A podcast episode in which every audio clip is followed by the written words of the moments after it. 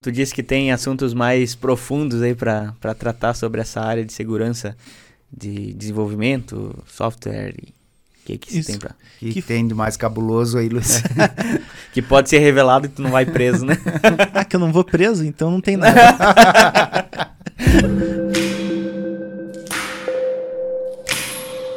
Todos muito bem-vindos. Estamos começando mais uma edição do nosso Fala Mais, podcast semanal para trazer pessoas aqui da nossa região oeste de Santa Catarina para conversar com a gente. E dessa vez, mais um ponte serradense, natural ponte serradense, né? Quem que é o nosso convidado de ontem? Ponte Serradense que tá lá no Paraná hoje, o Luiz Fernando Zulian. Ele, Fala galera, tudo certo? ele tá por aqui para contar um pouquinho da história, né? O Luiz nasceu em Ponte Serrada, tá morando em Curitiba hoje, capital, do Capital. Paraná. Deixa eu falar um pouquinho sobre a formação do Luiz, né? Tecnologia em análise de desenvolvimento de sistemas pela Anhanguera e pós-graduação em prevenção e investigação de crimes digitais pela Unileia. É isso, né? Isso mesmo. Como é que foi para essa área de tecnologia aí, Luiz? Trabalhar em computadores, né? Para quem não sabe, né? Tecnologia da informação, tecnologia em... ah, é, Nesse caso é, é trabalhar com computador, né? Fazer programas de Fazer- computadores. é, também, né? Depois da meia-noite? Sim, principalmente. 24 horas por dia, né? Sim, não dá pra parar, né? Pra quem não sabe, o Luiz. ah, muitas pessoas não sabem, né? Mas as, as, as que nos conhecem, né? Ah, o Luiz é meu amigo de, de infância, né? Desde sempre. E agora que tá, tá aqui na região, então foi convidado para participar do, do nosso programa. Passando umas férias aqui na cidade de É. Natal, né? Sim, passar o dia das mães com a família. Visitar a família. Certo. E, então vamos prosear um pouquinho sobre, eu acho que a tua formação, né? A pergunta que o Jonathan fez, como é que você foi parar na área de, de tecnologia? Pois é, porque veio do tempo de escola ainda, porque quando a gente faz aquelas perguntas lá, o que, que você quer ser quando crescer? Você já tinha as respostas? Não exatamente, mas eu já gostava de sistemas, eu gostava muito de videogames, gostava muito de jogos. E eu comecei a mexer um pouquinho aqui, um pouquinho ali com programação para encaixando os jogos. E comecei a me encantar por essa área. Começou a me chamar muita atenção a, a ideia de você poder controlar uma máquina e fazer ela responder tuas ordens. Uhum, você ser o, o pai do sistema, da vida, Aham. aquilo. Isso foi acho que lá por 2007, talvez, que eu comecei a mexer com essas coisas. 15 Meio anos por atrás, cima. mais ou menos. É, Que idade mais ou menos você tinha, Luiz? Tá com 30 hoje, né? Tinha, com tinha 30. 15, né? 15. É, é, É foi por aí. bem, bem antes de Tava terminando o ensino médio. Isso mesmo. É. Terminando o ensino médio. Daí a família comprou o primeiro computador. Dali pra frente foi só ladeira abaixo. Sempre mexendo com jogos e com um pouquinho de programação. Aí eu fiz o curso de informática básica na Mas voltando, você sabia já mexer em computador na época, quando a tua família comprou ali Não. em 2006, 2007? Computador, não? Sabia, sabia ligar e dar uma olhada nas coisas só, Aham. mas não sabia nada a, a fundo, não sabia mexer, é, não sabia digitação, não sabia achar as coisas, nem nada. Só sabia Aham. abrir a internet e entrar no site dos joguinhos. E nem sabia que existia todas essas possibilidades aí depois que você teve o computador que foi descobrir. Isso mesmo. Abriu a porta mesmo pra mim foi o curso de informática, que era na, na Sempre Jovem Informática, eu acho que era o nome. Em Ponte Serrada mesmo. Aqui mesmo. Uhum. Ficava. Ficava na frente do Potric ali, uma escola de informática. Sim. E eu fiz o curso básico, daí eu fiz o avançado. E tinha um desses cursos que foi dado que eu aprendi um pouquinho de HTML para fazer páginas, fazer sites. E o, o superficial para se fazer um programinha com banco de dados. E nessa época, fiquei muito feliz pela ideia de saber, nossa, eu posso fazer um site então. Uhum. E eu comecei a brincar muito com aquilo em casa, ir me aprofundando. Você foi descobrindo um mundo que não sabia que existia, então. Isso Mais mesmo. ou menos isso. Isso mesmo, eu descobri o que, que tinha dentro do computador ali, que Uhum. fazia as coisas acontecerem. Aí veio o Orkut um pouco depois, Uhum. a rede social que tá pra voltar, né? Sim. Tomara que volte. E na época do Orkut, eu comecei a mexer com essa parte de segurança, ver que tinha falhas, ver que tinha pessoas que tinham perfis roubados, aprender como fazia isso Uhum. e fazer muita coisa errada lá também, uma criança sem noção na internet. E ali começou a abrir minha cabeça para esse mundo também da segurança. Quer dizer que alguém pode fazer alguma coisa e outro alguém entrar ali e ter permissões que não devia ter. Aham. Isso começou a me encantar também. Mas essa foi a entrada para esse mundo mesmo. Sim. Ali, daí quando eu terminei o ensino médio, eu já sabia exatamente o caminho que eu queria seguir. Aí você já sabia o que queria cursar num- numa graduação ali, o que queria para a vida, para profissional, no caso. Uhum, isso mesmo. E aí você, depois da graduação, você foi para qual faculdade? Daí eu fui pra. é, que, no ano que eu terminei a escola aqui, o Enem era obrigatório. Uhum. Foi pra- aquele ano, acho que foi o primeiro que o Enem era obrigatório para Que tinha o SISU, era? É, que o Enem acabou unificando todas as universidades, né? Que antes, tipo, ah, que, quer entrar na, na faculdade X, tem que fazer vestibular para aquela faculdade. E na- nessa nossa época ali que o Enem começou a unificar, né? Então você era obrigado a fazer o Enem para prestar vestibular só pro Enem e para todas as outras, né? Isso mesmo, foi nessa época que, que foi o ponto de virada. Eu não ia fazer o Enem, não queria, nunca fui um bom aluno na escola, longe disso. Sempre estava naquele com um pezinho para reprovar e outro para passar. Não gostava de nenhuma matéria, nenhuma ia para frente. E foi a professora Elizabeth, qual que é o sobrenome dela? Pavelski? Elizabeth Não, é, Pavelski. né? é, Pavelski, acho que é. Uhum. Ela que conversou comigo e falou: Não, mas faz o Enem, que eu acredito que tu tenha chance. Pensei, bom, mas vou fazer. E no Enem eu me inscrevi, daí depois do Enem eu me inscrevi para tecnologia em análise e desenvolvimento de sistemas e para jogos digitais. E eu acabei passando para sistemas em, em, em Joinville. Uhum. Aí fizemos as malas e fomos para Joinville. Foi a família toda, né? Fui eu e Ah, minha mãe na primeira Ah, sim, sim. no começo. Aí, daí cheguei lá animado. Pô, ganhar uma faculdade, isso daí é coisa de outro mundo, né? É algo que eu nem sonhava com as minhas notas e tudo. Cheguei lá e a faculdade era, era na Unopar. E não fechou turma. Uma vez, duas, e daí perdi a bolsa. Ah, é. Não tinha aluno suficiente para fechar o curso, Isso mesmo, faltou É. alunos. E daí acabei perdendo a bolsa do Enem, mas já tava lá em Joinville. E eu não ia dar pra trás. Daí tentei o vestibular na Anhanguera e acabei passando com. Era alguma promoção que fizeram que o vestibular naquele dia valia 50% da bolsa se tu atingisse tal nota. Uhum. E entrei nessa e consegui 50% de desconto na faculdade. E mesmo assim era pesado pagar. Aham. Mas daí já tava lá e iniciei. Sim. Daí foi atrás de emprego para Fui. conseguir pagar a faculdade? Como é que foi? Naquela época eu trabalhava como tecelão. Logo que eu cheguei em Joinville, já saí procurando trabalho. A... Aham.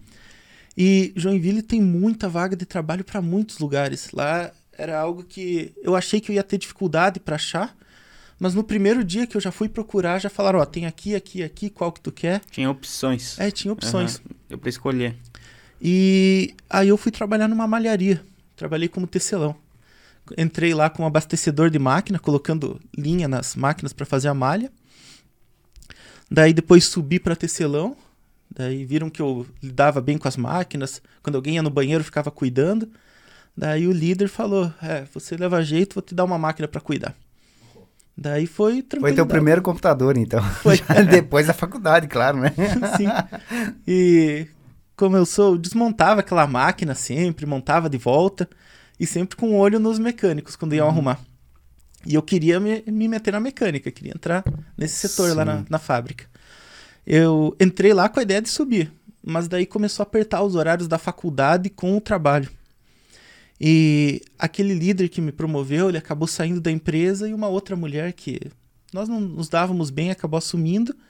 E ela me jogou pro, meu, pro horário de trabalho que, que colidia com a minha Hum. faculdade. Então foi obrigado a pedir a conta. Hum, Pra não perder o trabalho e nem a faculdade. sim. Tive que sair. Mas aí que foi a parte boa. Saindo de lá, eu já entrei num estágio na sequência. Um professor da faculdade falou que gostava de como fazia as coisas na, na faculdade e me chamou para estágio. E foi o Ah. meu primeiro trabalho na área de Na área sistemas. daí, já. E aí, a partir desse momento, você não saiu mais da área. Não, não saí. 2011, 2012 foi o estágio. Já faz uns 10 anos, Dez né? anos É. já que tá. 10 anos nessa área. E aí, a faculdade, quanto tempo foi a faculdade? Foi dois anos e meio, mais um semestre, deu três anos Três de anos. faculdade. Uhum. E aí você fez uma pós-graduação já em seguida? Não, a Não. pós ela veio bem depois.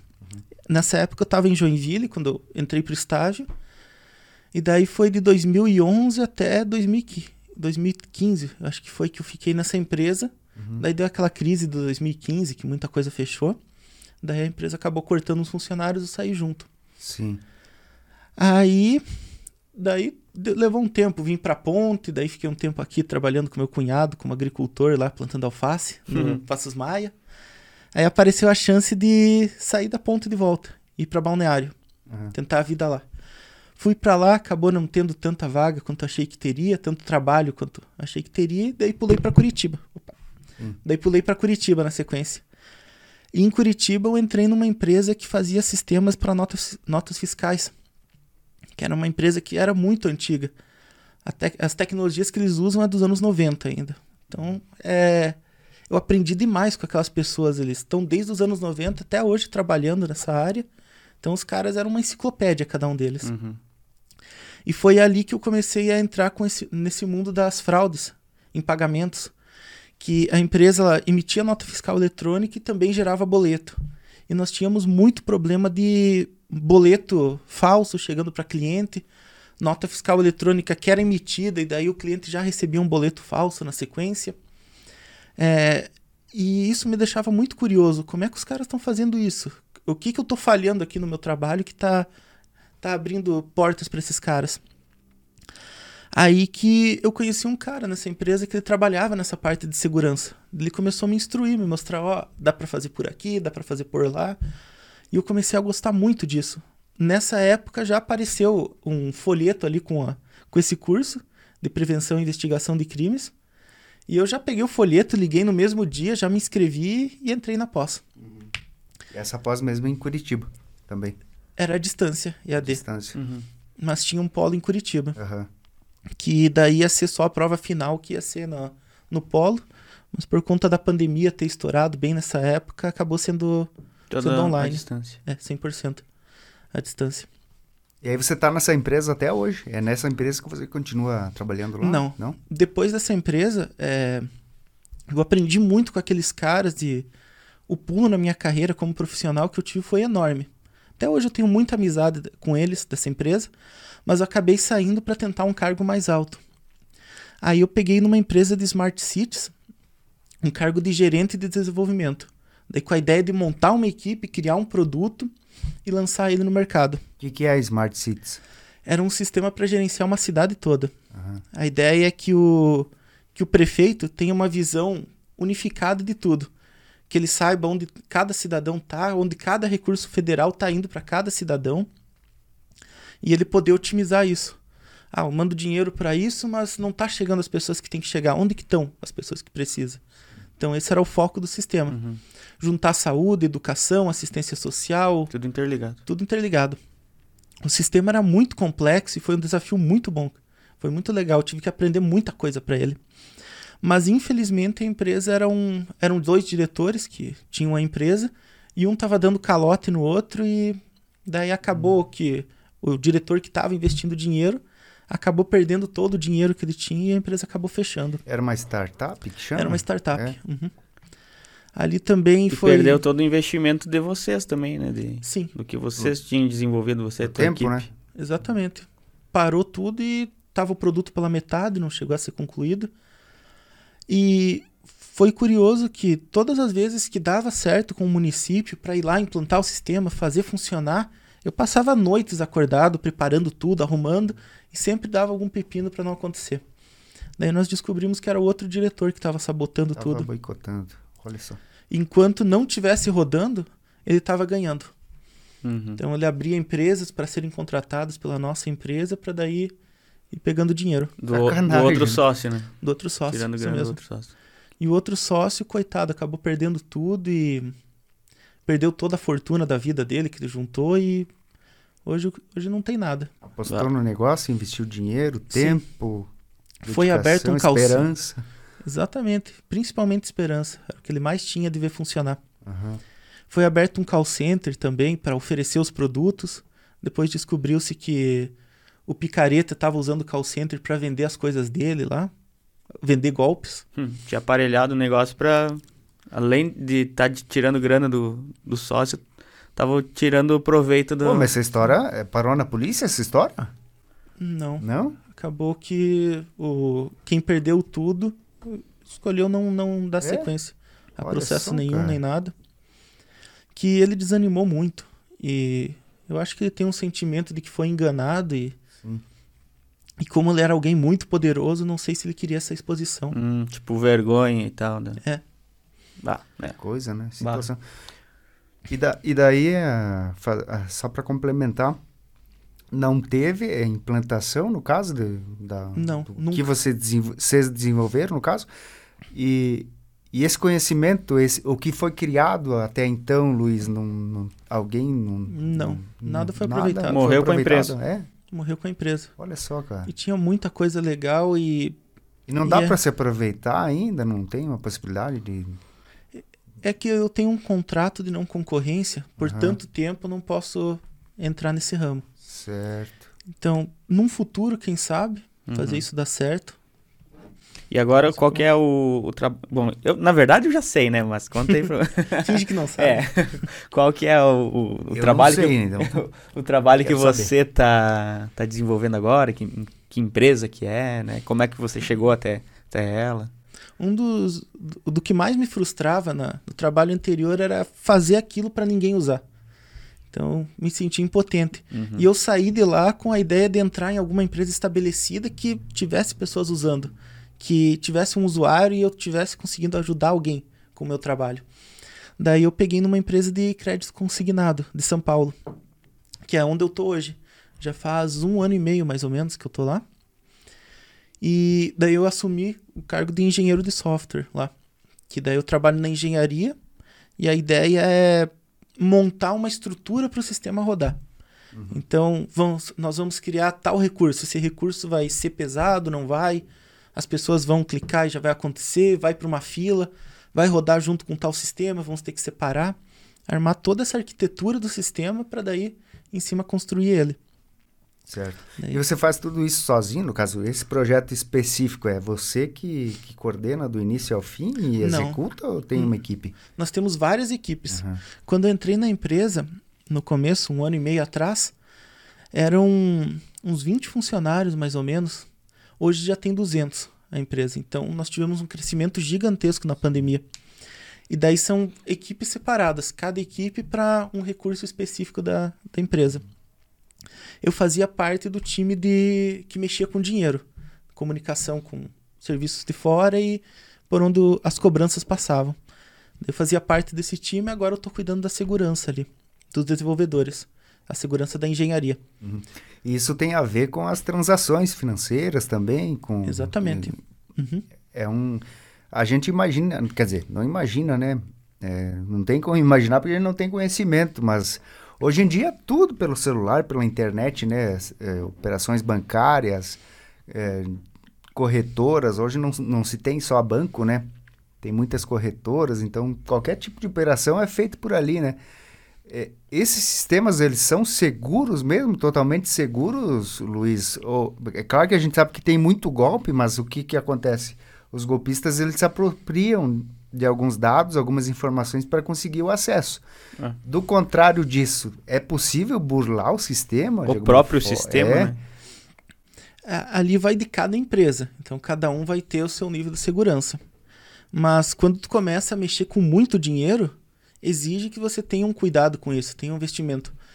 Que a questão da segurança não está atrelada só à segurança do sistema e dos usuários, está também a tua exposição. Então, enquanto nós somos uma startup pequena, nós não temos relevância nacional, não tem comercial na TV, pouca gente vai, vai chegar até nós. Mas a partir do momento que passa comercial na TV, que começa famoso falar, fazer propaganda, começa a chamar a atenção de muita gente, aí que começam os ataques. Uhum. Então tem ataques que são a empresas pequenas mesmo, tem criminosos que agem assim, e outros buscam empresas grandes que estão, as startups que estão aparecendo agora no mercado, muitas não têm essa, esse- essa trajetória de segurança. Aham. Então acabam tomando uma relevância e daí já vem os golpistas para cima. E a empresa não está preparada. Mas essa segurança que tu diz, é, ela, ela é feita em camadas, digamos assim, por, pelo desenvolvimento do software, do, do aplicativo em si. Por exemplo, uma, um, uma, um aplicativo de um famoso banco, Banco do Brasil, que seja, né? Itaú, Bradesco, essas grandes agências bancárias. Que tipo de segurança elas têm, assim, em relação a Aliás, que tipo de diferença em relação à segurança de, desses grandes bancos para um banco menor? Se é possível estimar, uhum. Luiz. Esses grandes bancos, eles têm a vantagem de eles já estarem ali antes da internet. E eles terem começado, entrado na internet conforme ela foi aparecendo. Então, eles já têm uma trajetória de segurança bem grande. Provavelmente, eles têm equipes de hackers que ficam tentando entrar no sistema constantemente uhum. que é o que é chamado de pen test, uhum. teste de intrusão, que é até a matéria do meu do MBA que eu quero entrar futuramente. Uhum. Ah, então eles têm equipes dentro pro, do próprio setor pra tentar bancário burlar, ali, né? Exatamente. Para tentar burlar para identificar, para testar realmente a, uhum. a segurança, né, do Exatamente. O que são chamados também de hacker ético, Isso. esses profissionais. Era esse o nome que eu estava tentando lembrar que você já tinha comentado uma vez. Isso mesmo, que daí são pessoas que é, não estudam a segurança normal, estudam segurança de forma ofensiva. Uhum, então eu não vou me ensinar, eu não vou aprender a me defender das coisas. Eu vou aprender a bater e quebrar. Uhum. Para daí identificar onde que tá a falha e corrigir. Exatamente. Daí a correção não fica a cargo do, do pentest, ele fica a cargo da, dos desenvolvedores. Uhum.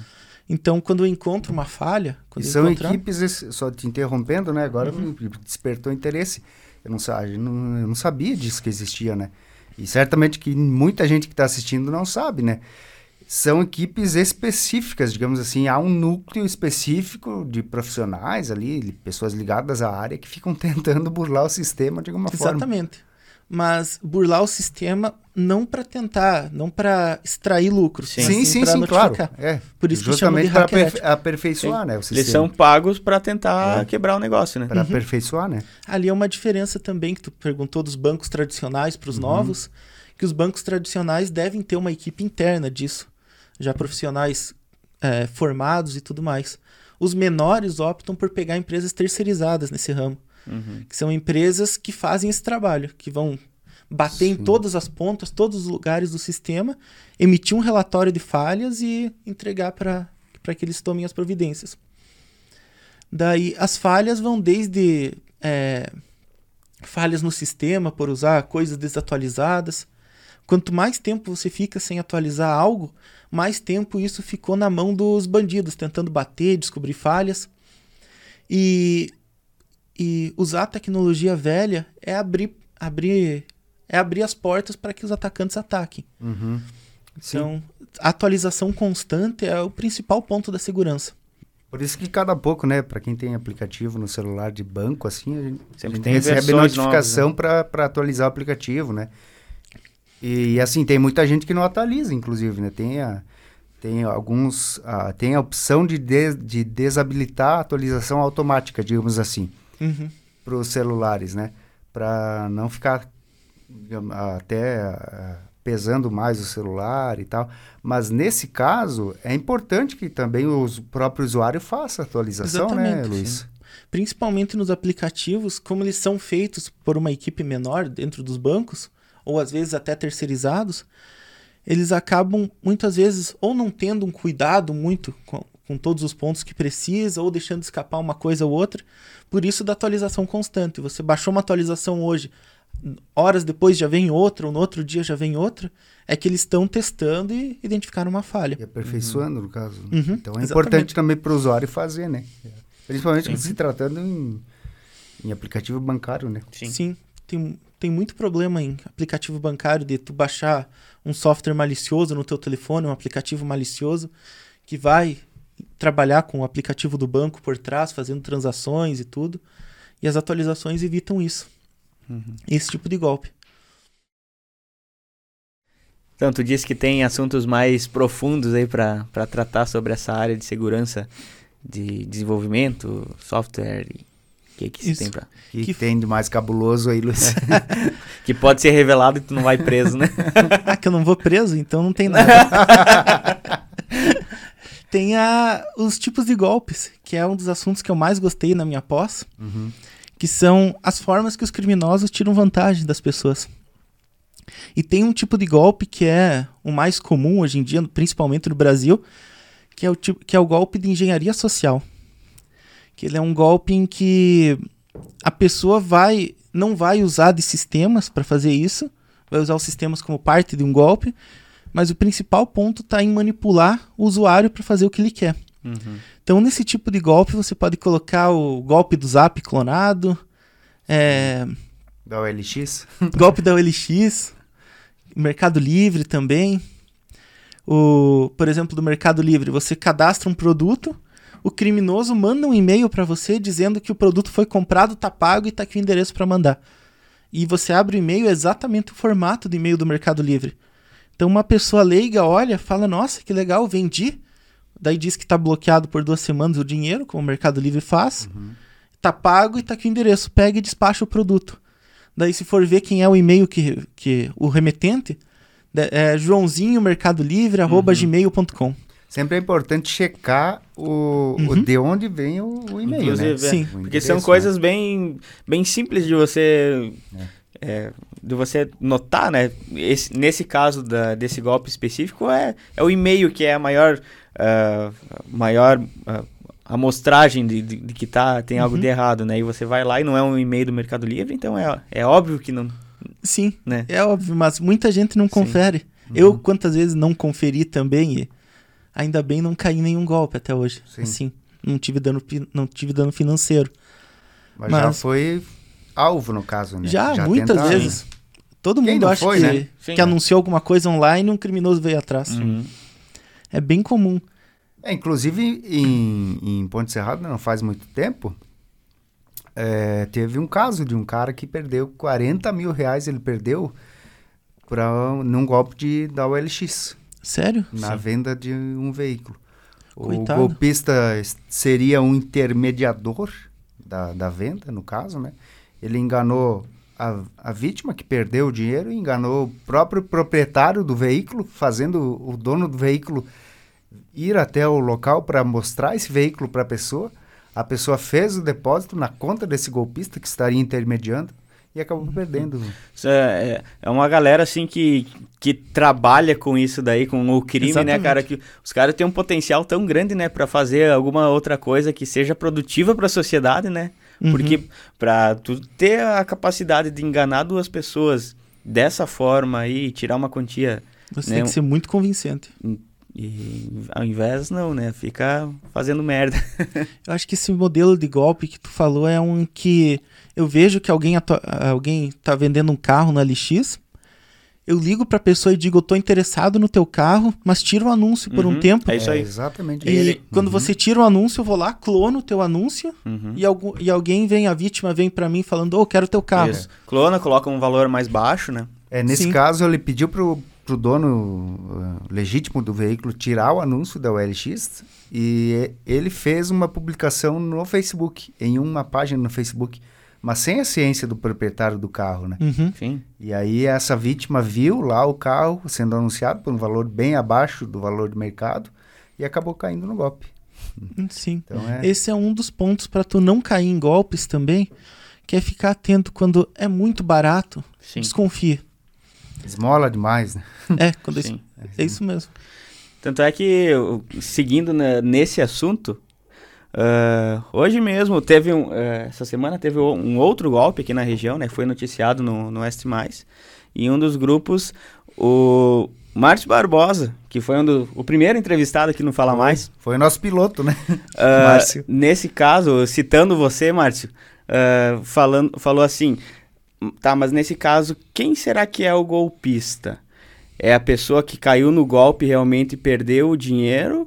Ou a pessoa que viu um produto com valor muito abaixo e quis tirar proveito porque daqui a pouco a pessoa que está vendendo ali, teoricamente, ou não sabe do valor real do seu próprio produto e eu vou querer tirar proveito disso, né? Então, É, porque assim, quando, quando o valor tá muito abaixo, né? A, a pessoa pensa assim, opa, vou tirar vantagem, né? Assim, Vou, vou me beneficiar. É. Aí entra a questão da ganância, entra uma série de coisas que a questão gente, da ética, é, da moral mesmo. Se a gente for se alongar aqui, vai, o papo vai longe, né? Uhum. Mas é, tu tem tudo isso também, né, Luiz? Então, é, Sim. Mas legalmente, o, quem é o golpista é quem aplicou sim, o golpe. Sim, é óbvio, né? Que, que foi, uhum. sem, sem dúvida, né? Mas moralmente, sim, tem muita gente que cresce o olho, vê, uhum. nossa, eu posso tirar uma vantagem com isso que tá isso. tá barato. É. E é esse tipo de pessoa que os golpistas buscam, sim. muitas vezes. É o perfil, né? Sim. Uhum. Principalmente quando são ataques. Esses casos de clonar um anúncio, entrar em contato com alguém, é um ataque direcionado. Você é minha vítima, eu vou aplicar o golpe em você. Mas tem uhum. golpes que são espalhados, que chamam de phishing. Espalho para muitas pessoas e tento pescar alguém. Uhum. Então não é direcionado, eu não monto para você o golpe. Então, que são aqueles e-mails que você recebe vez ou outra com algo muito barato, uhum. ou... Tem dinheiro à tua disposição do FGTS, né? Sim. Alguma coisa assim. É, que disparam em massa isso. Uhum. Ou de... Quando você entra em sites, o mais clássico, você é o visitante de número mil, uhum. clique aqui para retirar um iPhone. Tu clica, baixa um vírus no teu computador, tu esquece, ele tá monitorando ali conta bancária, tá monitorando tudo. Uhum. Olha só. E. Hum? Não, pode concluir, eu fazer uma pergunta. E vírus, os mais bem-sucedidos são os vírus que não aparecem. Então, se tu baixou um vírus e tem, teve qualquer sintoma no teu computador, esse vírus é um dos mais fracos. Se você viu e teve que desinstalar, correu atrás, você percebeu, é um vírus fraco. Os mais bem-sucedidos são os que não aparecem. Os que não dão sintoma nenhum. São silenciosos, eles Exatamente. burlam até o antivírus, no caso. Sim. Ali. Você não uhum. percebe nada de anormal, digamos assim, na operação do sistema, na tal máquina. Exatamente. O segredo deles para serem bem-sucedidos é ficar em silêncio e só operar quando precisa. Que eu lembro que, eu acho que o site do Est Mais, até uma vez, alguém falou que quando entrava num, num link de uma notícia sobre Itaú, direcionava para o banco de Itaú. Uhum. Lembra que teve uma pessoa que falou isso? Daí descobriram que era um vírus na máquina da pessoa, uhum. que quando identificava Itaú escrito na página, ativava uma página falsa de Itaú para ver se a pessoa fazia. Certo. entrava na conta. Uhum. Então, ali não tinha nada a ver com o ST, só coincidiu de Sim. ser onde estava a notícia. Talvez em outros também acontecesse qualquer o mesmo lugar. porque estava na máquina da pessoa. Se tivesse a palavra Itaú, no caso, né? Uhum. Exatamente. Ou fosse qualquer outra palavra. Ele abria o site do banco e muita gente coloca nome e senha e entra. Daí já ativa na máquina do criminoso o ali um, um computador real tá lá que vai entrar com nome e senha e vai fazer o que quiser lá dentro. Uhum. Pois é, e também para as pessoas que acessam no, pelo computador, que a gente digita lá na aba de, de, de como é que chama, no, no browser, né? Uhum. O endereço, tem, o que, que é aconselhar? Quais são os conselhos assim para se evitar de repente cair numa página fake e colocar dados lá numa página fake? Sempre conferir a URL do que você digitou. O www.itaú.com.br, Banco do Brasil, ver se tem o cadeado de verificado. Pois é, aquele cadeado lá, ele, ele é importante? Tem como burlar aquilo lá também? Sim, tem como tem? burlar. O cadeado só diz que entre o teu computador e o banco, a conexão está protegida. É só isso que ele fala. Ele não diz que realmente é o Banco do Brasil. Certo. Então o criminoso pode fazer uma conexão protegida, colocar um cadeado num site de banco falso. Uhum. Cadeado só diz que a conexão é protegida no caminho. Mas a conexão pode ser protegida entre você e o criminoso. Uhum. Uhum. Tem que cuidar a URL, então, é, que é, que o, é endereço, que né? tá lá, né? É o link. Uhum. É, é, o link que tá lá. Tem um né? computador sempre atualizado, com antivírus instalado, seja o que já vem no Windows ou uma parte, isso ajuda muito. Esse negócio de, ah, eu não preciso de antivírus. Todo mundo precisa. Todo mundo tem que ter. Uhum. Que Tá conectado na internet, tem que ter antivírus, né? Sim, tem que ter essa proteção. É o mínimo que se espera. Que tu já se defende de muita coisa ali. Luiz, e essa questão de, de a gente ser monitorado uh, pelos sites que a gente visita hoje, uh, principalmente na, na questão de, de uh, gosto de compra e tal, né? Tanto é que, ah, eu vou pesquisar uh, sobre caneca no Google, né? Eu, daqui a pouco eu entro em algum site e já tá aparecendo um monte de caneca para mim como sugestão. Como é que funciona isso daí? E que tipo de, de acesso as, uh, essas empresas, esses robôs, têm de informação nossa? Ali é um assunto complicado, muita coisa nisso. empresa ali é um assunto de que está sendo muito discutido hoje na questão da privacidade de dados. Você é dono da tua vida e dos teus dados. As empresas têm que te informar isso. Que, por exemplo, de sites de busca, como tu citou, pesquisou caneca, você vai ser perseguido por anúncio de caneca por muito tempo. Pesquisou por alguma banda qualquer, só a banda quer ouvir uma Uhum. música, pesquisou, pode ser que venham canecas dessa banda para você como sugestões. Uhum. Então, é um emaranhado de informações que os sites vão, vão montando.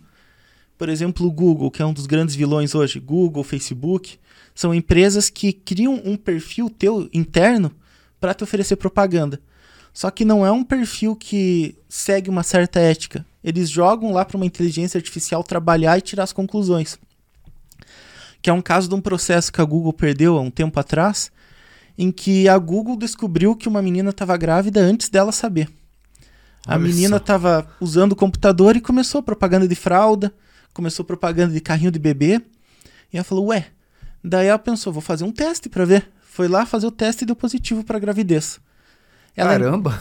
é, são coisas que invadiu totalmente a privacidade dela. São informações que não deviam ter vindo por ali, também não não deveria estar num site de busca. Sim. Isso. Que foi através de alguma pesquisa, alguma, alguma forma de, de mudança de comportamento dela que, o, que a inteligência artificial identificou. Ó, parabéns, vai ser mãe. É, exatamente. Que foi o que o, que o juiz é, bateu o martelo que perderam um processo e tinham que dizer como sabiam. E aí revelaram que eles foram. A própria Google não sabia. Então foram ver dentro do sistema qual conclusão ele tirou.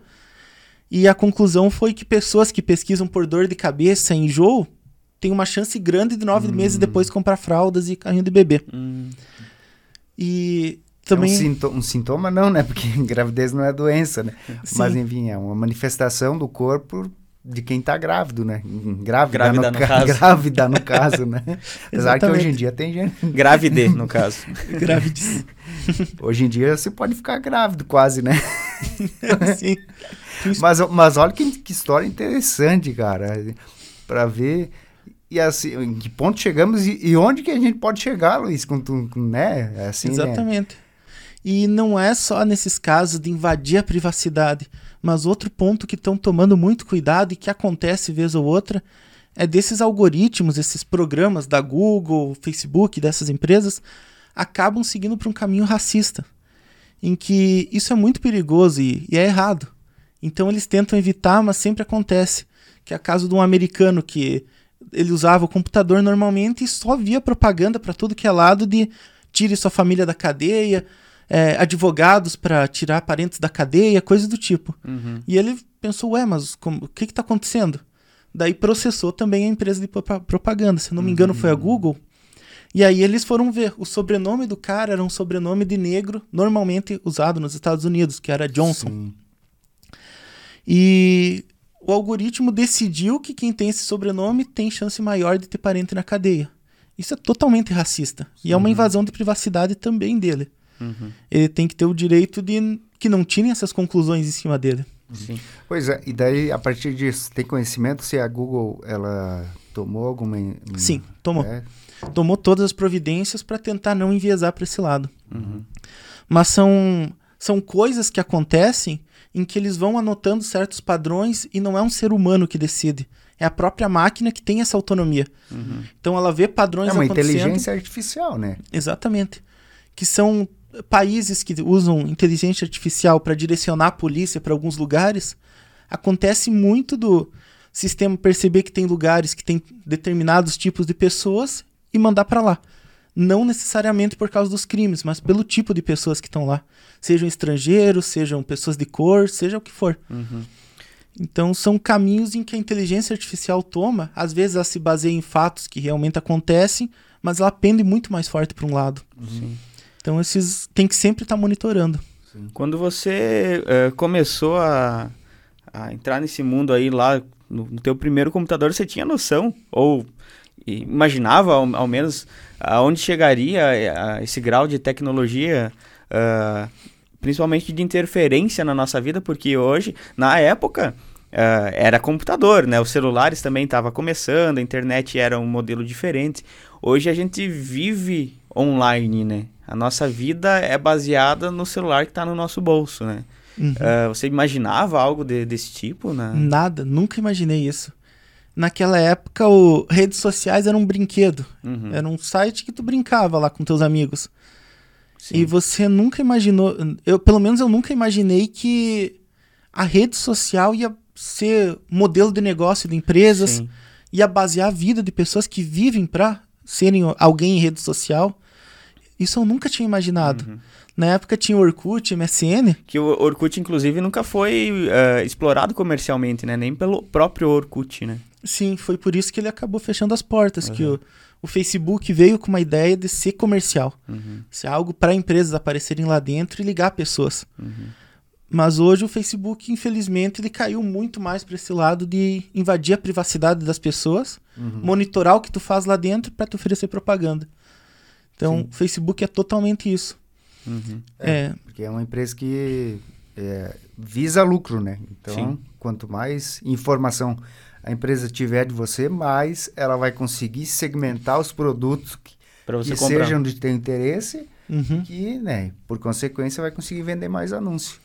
Anos atrás, o Facebook perdeu um processo gigantesco que foi quando começou a aparecer, lá no começo, em 2015, antes talvez, que alguém colocava uma foto com você, ele já te marcava nessa foto, Uhum. automático.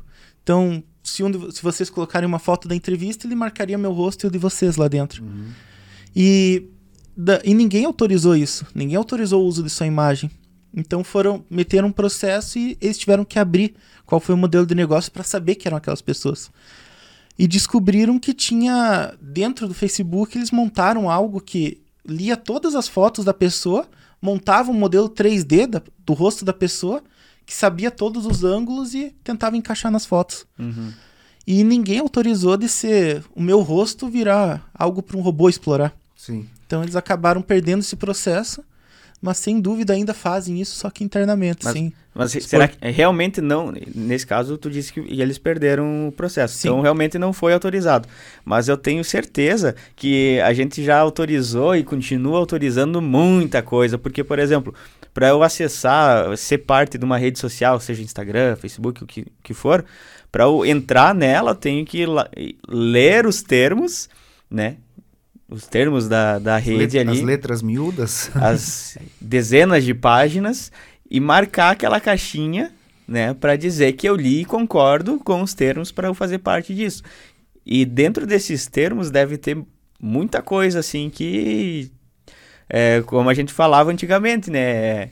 Eu a- a- cliquei ali para ter o consentimento, agora a, a minha alma é da é da, dessa empresa, né? Como se fosse isso. Isso é legal deles fazerem. Mesmo colocando no contrato, eles não podem explorar dessa forma. Aham. Que a agência de privacidade europeia, agora me fugiu o nome dos caras, eles, eles regulamentam essa parte de privacidade. Então eu não posso colocar num contrato ali escrito tudo que tu faz é meu e eu uso do jeito que eu quero. Uhum. Também não podem especificar nem com cláus- cláusulas abusivas ali dentro. Sim. Que parte do princípio que ninguém lê quando aceita. Sim. E ainda bem que tem pessoas que pensam dessa forma. Sim. Porque anos Porque atrás. realmente, né? Para alguém que leia ali é 1%, eu acho, né? É, imagina tu concordar com um contrato de uma rede social e dois dias depois bate alguém na tua porta pedindo dinheiro. Uhum. Não, você concordou, tá lá? Sim. Então eles não podem fazer isso. E se coisas assim forem feitas, se algo muito extraordinário tiver, ele vai ter que ser alertado de uma forma bem visual e clara e ter certeza que o cara leu para depois liberar o botão ali. Uhum. E de uma forma simples, não é juridiqueza, é linguagem de- simples. Então eles não podem ter cláusulas abusivas. Uhum. Mas por trás dos panos eles fazem o que querem com as informações. Sim. É, é, e a gente tá vivendo, esse ano é um ano, mudando um pouquinho de assunto, né, mas ainda dentro dessa questão de segurança, de tudo, né? Esse ano é um ano eleitoral, né? 2022 tem eleições para presidente, para governo do estado, e muito está se dis- discutindo, né, Luiz, a questão, a gente tem no Brasil já 24, 23, 24 anos, 99, se não me 98, se não me engano, foi a primeira eleição com a urna eletrônica, eleição presidencial na época. E então já, já, já vai para 24 anos assim que o, Bra- o Brasil está com esse, esse mesmo sistema, né?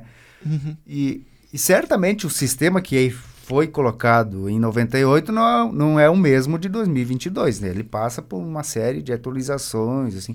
Você tem conhecimento de como que é o... si- porque assim, não, não tem conexão com a internet, é, difer é diferente de. Ele não está interligado numa rede, né? Uhum. Falando espe especificamente da urna eletrônica.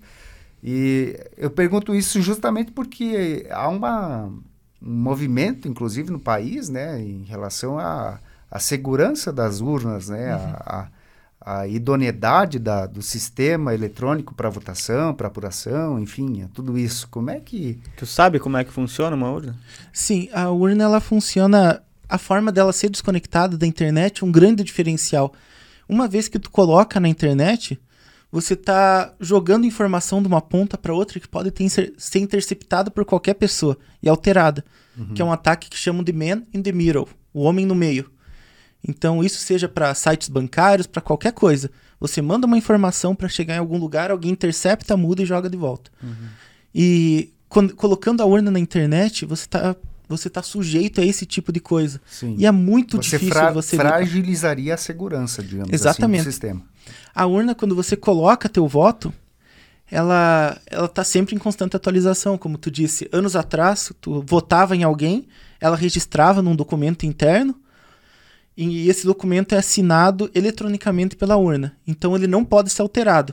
Você votou no candidato A, eu vou lá e troco para o B, invalida todos os votos, porque a assinatura deixa, ela passa a ser inválida. Uhum, uhum. Então, anos atrás tu votava, ele colocava em ordem. Então o que, que o pessoal fazia? Ele olhava quem ia votar, falava, ó, fulano foi primeiro, fulano foi por segundo, fulano por, por terceiro, abria esse documento e sabia em cada um com, uhum. em quem votou. Uhum. Essa foi uma atualização grande que pra teve saber do indivíduo, né? Ah, o, o Luiz votou em Exato. tal tu candidato. conseguia, digamos assim, burlar, é, burlar não, mas quebrar o sigilo do voto. Uhum. É. Fazer Exatamente. uma pesquisa. Para quem né? trabalhava no sistema é, e tal, né? Combinar dados ali e identificar o, onde uhum. que ia o voto. Pela ordem de votação. E né? hoje, quando tu vota, ele é jogado de forma aleatória ali dentro. Então eu votei primeiro você e depois você, foi bagunçado. Não uhum. se tem mais como saber. Essa era uma falha que a urna tinha que foi corrigida. E o sistema que as urnas usam, ele é escrito numa linguagem antiga. E, essa, e eles não abrem esse sistema. Parte da segurança deles é que o sistema seja fechado. Pois é, porque tem, tem ó, o próprio TSE fala que o sistema é aberto né? Que os aberto para vistoria. Pois é, como é que funciona isso? Ele é fechado, ele é fechado, mas aberto ao mesmo tempo para vistoria. Ele não é pra... aberto o sistema. Eu não posso ler eu não posso ler o sistema e saber votei, veio para cá, foi para lá e caiu lá. Isso é fechado na urna. Mas ele tem uma auditoria interna. Essas auditorias o que que é? São empresas que se candidatam para entrar para ser para auditar a urna e tempos antes da votação uma urna é disponibilizada e vários hackers tentam fazer tudo que conseguem. Uhum. Tem várias empresas famosas que colocam, fazem os documentos e colocam na internet depois de como foi. Várias reclamam que há pouco tempo, outras reclamam que não tinham acesso real à urna. Mas muitas empresas conseguem ter acesso, explorar as falhas e relatar. E essas uhum. falhas têm que ser corrigidas. Sim. A lei diz, uma vez que alguém entregou uma falha, ela tem que ser corrigida antes da urna e reauditada. Uhum. Então, Isso acontece antes da eleição, digamos, antes da eleição. cada eleição. Uhum.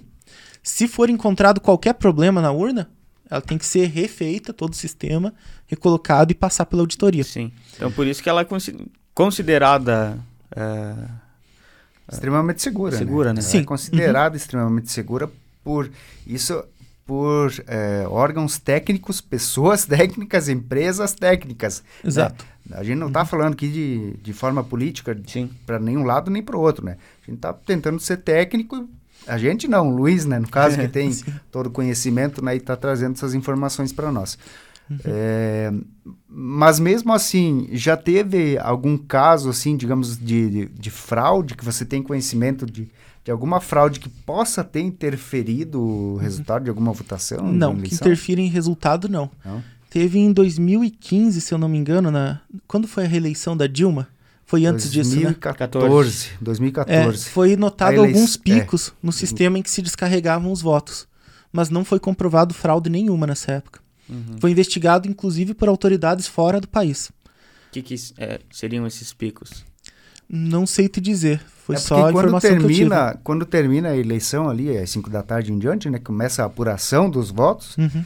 É, o próximo passo, me corrija se estiver errado, é encaminhar todos esses dados, eh, eles acabam sendo levados para os cartórios municipais, desses cartórios municipais vão para os regionais, estaduais e aí para o federal, né, para o TSE. Uhum.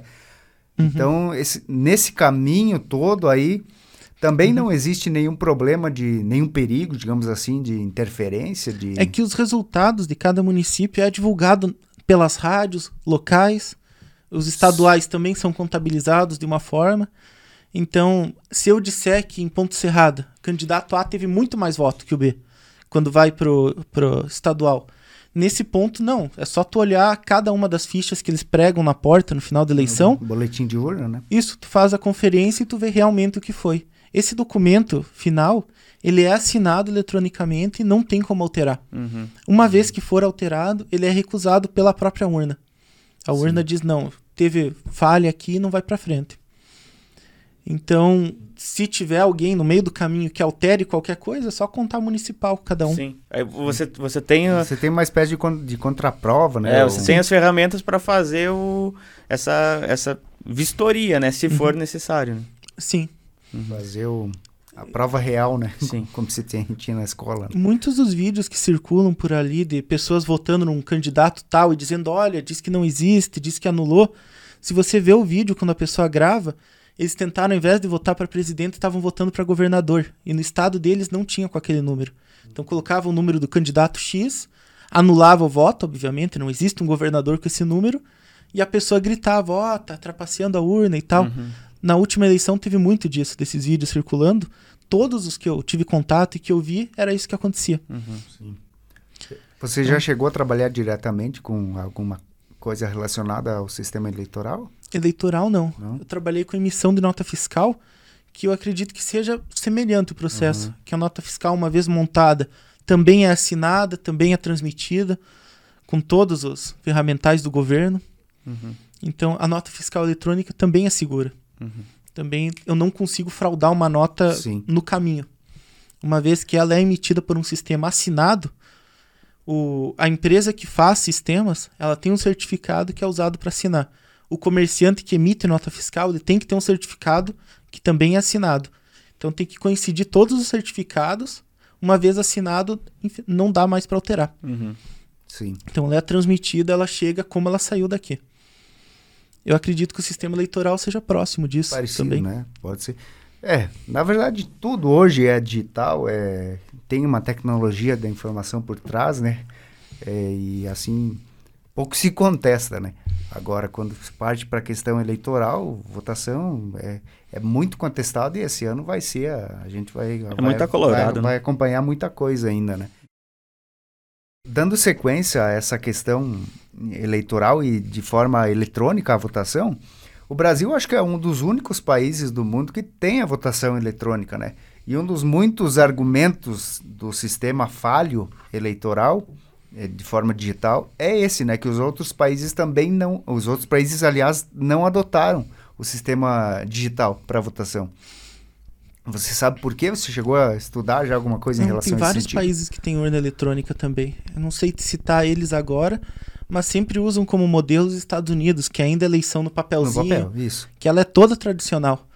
Que lá é outro modelo eleitoral, não é igual o nosso que soma tudo e diz quem ganhou. Uhum. Tem que fazer um monte de exercício em cima. É, lá é bem diferente, né? Lá Tal estado são os colégios tanto... eleitorais, é, os delegados, né? Os delegados. Só tem dois partidos, né? Então é totalmente diferente. Não é Sim. é parâmetro, né?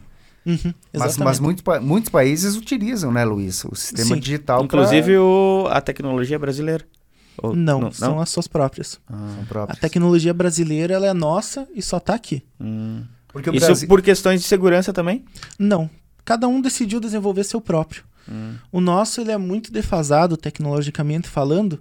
Não significa que não é seguro, mas ainda usa tecnologias antigas.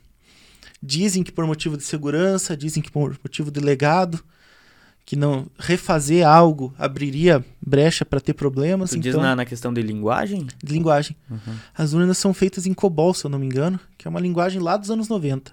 Uhum. Foi quando as urnas começaram a aparecer, né? Que na época era uma linguagem super segura, era uma linguagem confiável. COBOL tomou, é, começou a ficar famoso por ser usado por bancos. Então todos os bancos começaram com COBOL, que ele era altamente confiável para números, cálculos, contabilizar coisas. Inclusive eu trabalhei numa empresa de COBOL em Curitiba, aquela Sim. que eu falei que usava sistemas an antigos uhum. dos anos 90. Esse era o sistema. Sim, era feito em COBOL é também. Então, o mesmo sistema que era utilizado em 98, quando foi a primeira vez utilizada a urna uhum. eletrônica. É o que segue. É o que segue hoje, em 2022. Sim, ele teve uma série de melhorias, inúmeras melhorias de lá para cá, como, por exemplo, essa para embaralhar os votos. Esse tipo de coisas. Mas é a mesma linguagem. Sim. Uhum. E teria, na tua visão, assim, teria alguma linguagem que fosse linguagem de programação, no caso, que fosse mais eficiente na questão até de segurança para desenvolvimento do sistema? Olha, a linguagem ideal é que a equipe mais tenha afinidade. Então, se a equipe toda domina o COBOL de ponta a ponta, consegue fazer coisas com ele, segue por esse caminho. Uhum. Seria um erro trocar o sistema operacional todo da urna de uma eleição para outra. Que ele vai ser testado em quatro anos só. Enquanto o nosso está ali desde os anos 90 uhum. sendo batido até agora. Sim. Então, eu tenho minhas linguagens favoritas, mas escrever um sistema operacional, um sistema para uma urna e já soltar seria um tiro no pé do nosso TSE. Uhum. E tem muitos bancos até hoje que foram para a internet, foram para os aplicativos, mas lá dentro que gerencia o banco todo ainda é o sistema antigo, em COBOL. Que o próprio banco não tem coragem de trocar esse sistema para outro. Então eles deixam lá rodando o COBOL deles e está totalmente defasado, não tem profissional no mercado mais, tem seus problemas de segurança, mas isso é uma camada interna que o banco usa. Uhum. Eles não querem reescrever numa linguagem nova e correr o risco de alguma casa decimal sumir ou de, de calcular errado um juros aqui, outro ali. Imagina o prejuízo gigantesco para o banco, seja por, por mais ou para menos que um, um cliente chega a ter. É uma ferramenta, pelo domínio da ferramenta, como você uhum. falou, né? Pelo, pelo conhecimento de cabo a rabo, digamos assim, da ferramenta em si, né? Uhum. Talvez Exatamente. por isso que... Esse é um diferencial e... que todo mundo consegue notar usando um banco tradicional. Vou pegar qualquer banco tradicional aqui, fazer uma transferência, fazer um Pix, acessar o aplicativo, e vou pegar um banco moderno desses Banco digital. É, esses bancos digitais. A velocidade que tudo acontece, a simplicidade, apertei, tá lá, já tá aqui, pá, pá, fiz tudo que precisava, rapidão. Enquanto os bancos tradicionais é aquela coisa, lento, uhum. vai indo. Um exemplo é tipo o aplicativo da Caixa. Ele é muito difícil de usar. Ele usa, o visual dele ainda remete aos anos 90, quando começaram. Tem muita coisa daquela época ainda nele. Sim. Tu vai fazer alguma coisa ali, o sistema barra, você tem que ir lá pessoalmente no banco para arrumar que são limitações que o sistema deles tem e uhum. que não uhum. dá para mudar. Trocar agora seria correr o risco de perder muito Sim. dinheiro. Que é muito delicado, né? Tem uhum. muita informação por trás ali que. Exato. Não, não vale a pena, né? Um contraponto disso, a empresa que eu tô hoje oferece crédito consignado. É, um, é sistema bancário, é sistema financeiro. Né? Desde que eu entrei até hoje, o sistema foi 100% reescrito umas três vezes. Ah, agora tem isso daqui que vai ser melhor, isso daqui vai ser melhor, isso vai mudar tudo, aqui tem nosso uhum. problema que vai solucionar. Vamos reescrever, vamos reescrever. Arquitetura, começamos com arquitetura X, passou para essa, passou para aquela, agora estamos em outra. Hoje, nas palavras de um dos caras que escolheu a arquitetura, dá para jogar a votação do BBB em cima do sistema que ele não cai. Uhum. Mas na questão da linguagem permanece a mesma. A linguagem sim, mas foi muito reescrito. Sim. Então nós temos hoje como uma das políticas da empresa só usar essa linguagem. Sim. Já tem empresas que têm uma visão em que vamos trabalhar com todas as tecnologias que existem. Fazer isso nessa linguagem, isso naquela, essa nessa, em que, em que cada, cada linguagem tem o seu ponto mais forte. Então tem empresas que têm uma visão de usar um pedaço em cada. Uhum. Só que acaba acontecendo que o cara que sabia fazer aquilo sai da empresa, então tu tem um pedaço do sistema abandonado. Sim. Então eles tentam evitar isso juntando em uma linguagem só. Sim. Sim. Uhum. Luiz, Ou em menos. Uh, acho que ainda está meio dentro da, dessa área a, que, a questão da criptografia, né? Uhum. Que hoje é, ela já vem de, de muito tempo, né? Mas hoje é uma palavra que ficou ainda mais famosa por, por questão das criptomoedas que tomaram uh, mídia, né? Principalmente uhum. agora. Né? Elas existem já há muito tempo. Uh, até que você pode dizer melhor, né? Há quanto tempo for, é, existe esse tipo de tecnologia. E, mas explicar pra gente, acredito que também tenha, tenha conhecimento na área, né? Explicar uhum. pra gente o que, que é, a, primeiro, a criptografia, o que são as criptomoedas, essas, essas outras formas também que estão surgindo agora de, de, de transação uh, digital, né? Até a parte que também envolve criptografia da, das artes digitais, eu acho que, não sei se é esse é o termo. Uhum. Isso mesmo. NFT? É, é. isso. NFT. NFT. É. Então, criptografia é uma forma de você esconder uma mensagem para outra pessoa abrir. Cripto é cripta mesmo, de lápis, e grafia escrita. Então, alguém leva para o túmulo o segredo. Uhum. Essa é a ideia. Ela vem de muito, muito antigamente. Eles escreviam na cabeça dos escravos as mensagens, deixavam o cabelo crescer e vendiam os escravos. Daí as pessoas compravam, raspavam e estava ali a mensagem. César é muito famoso por ele ter a cifra de César, que era uma criptografia dele, em que você pega uma palavra e tu joga cada letra uma letra para frente.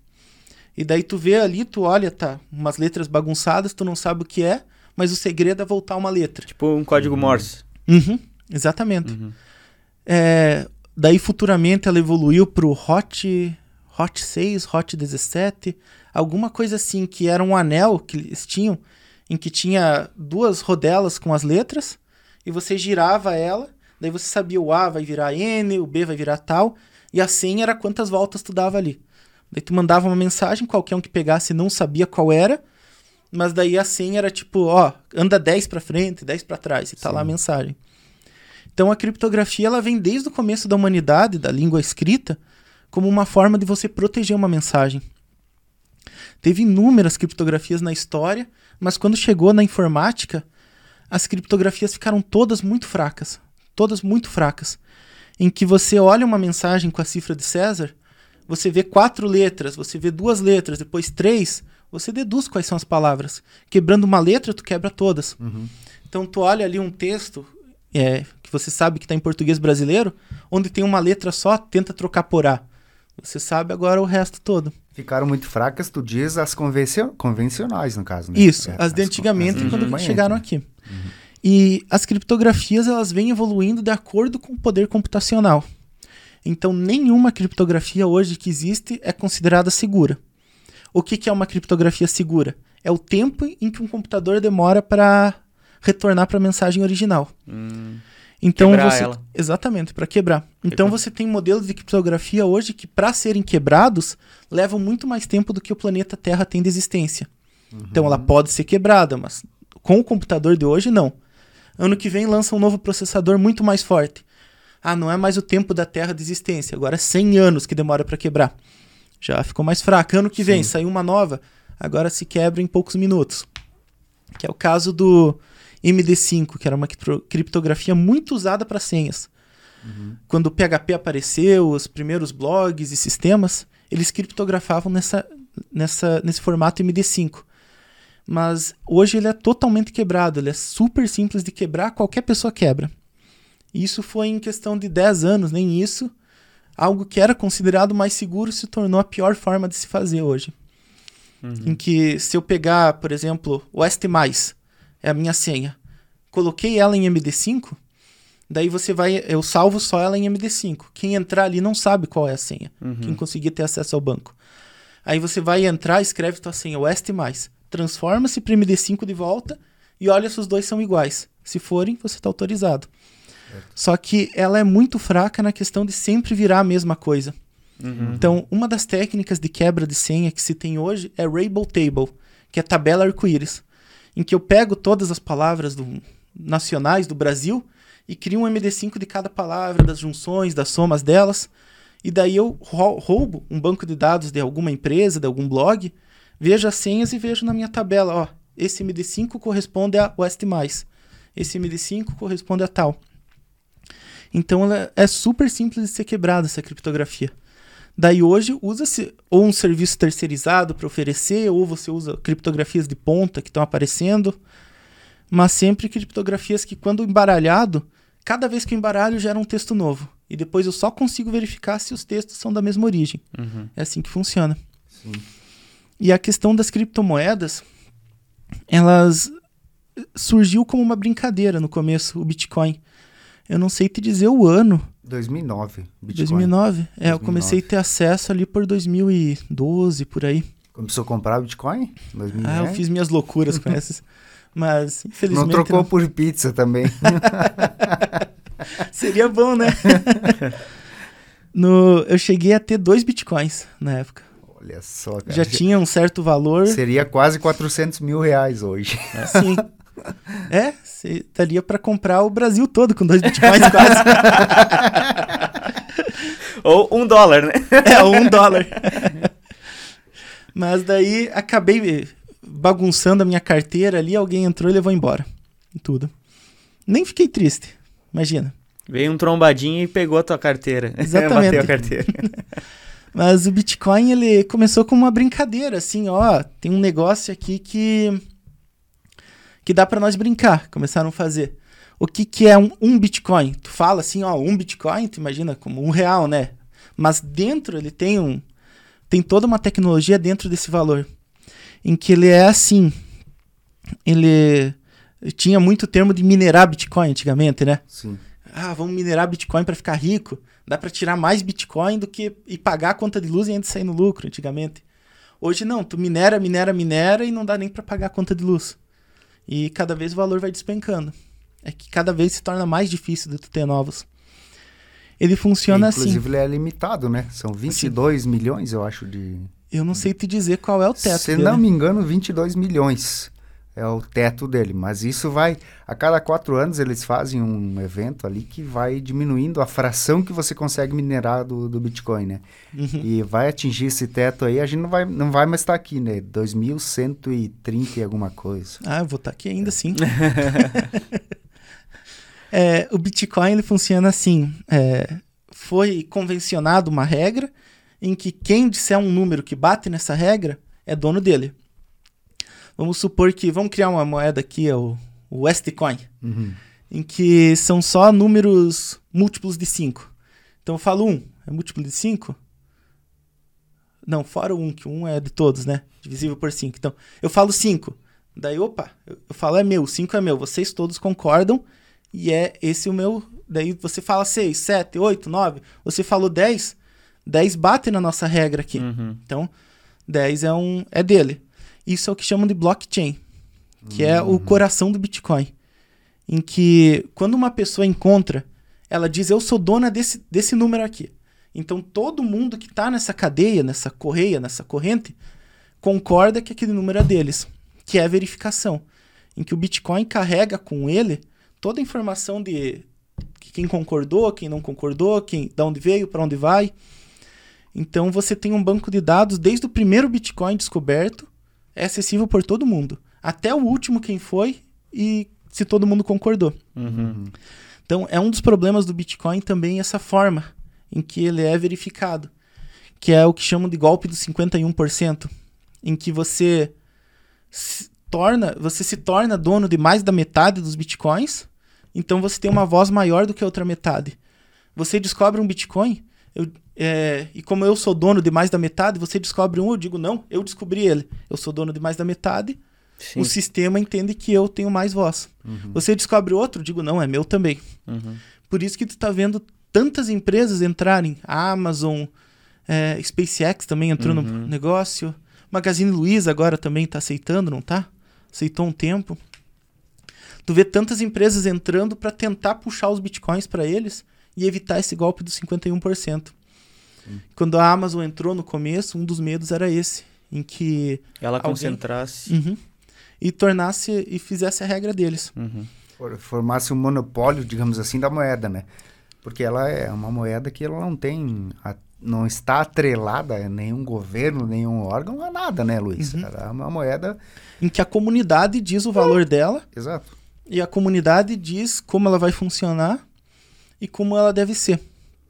Então, e por um lado isso é bom, mas pelo outro, por não ter um órgão que fiscalize, acaba o valor subindo lá nas alturas, descendo, flutuando Bem- bem demais. estável. Muito volátil. Uhum. né? Sim.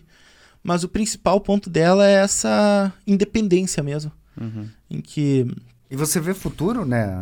Na... Você acha que vai chegar um tempo que vai ser normal assim a gente fazer transações em Bitcoin, ou seja, ou, qualquer ou alguma outra moeda, né? Porque a gente sabe que hoje tem centenas, acho que É. até milhares de moedas Porque- digitais hoje. É, né? porque atu- Sim. atualmente essas moedas digitais. o Bitcoin é a mais famosa, né? É, Sim, é dificilmente, dificilmente eles, elas são utilizadas, tipo, ó, pra, usando o exemplo da caneca de novo, ah, vou comprar uma caneca, vou comprar em Bitcoin. Não, elas Uhum. são utilizadas para tu comprar e vender Bitcoins como forma de investimento. Tu, Sim. tu vê é, essas moedas conseguindo se é, estabilizar a ponto de se tornarem moedas correntes, assim, para eu fazer transações realmente de... Não, estabilização elas não vão ter por esse modelo de não terem atrelado nenhum órgão fiscalizador, nenhum governo, nada. Uhum. Elas sempre vão flutuar. E eu não confio em moedas digitais, porque hoje vale 10, amanhã vale 1 milhão Sim. e depois um centavo. Então a flutuação delas é gigantesca. Hoje ela é mais um brinquedo para quem gosta de investir. Ah, eu vou arriscar comprar isso e vou ficar vendo se vou ter lucro ou não. Então, como tu falou, hoje é mais usado para comprar e vender criptomoeda mesmo. Uhum. Mas tem muita empresa séria aceitando Sim. moedas digitais. Teve um boom gigantesco no começo de empresas aceitando, agora nem tanto. Uhum. Que a questão dos golpes em criptomoedas são, são muito grandes e tem muitos golpes.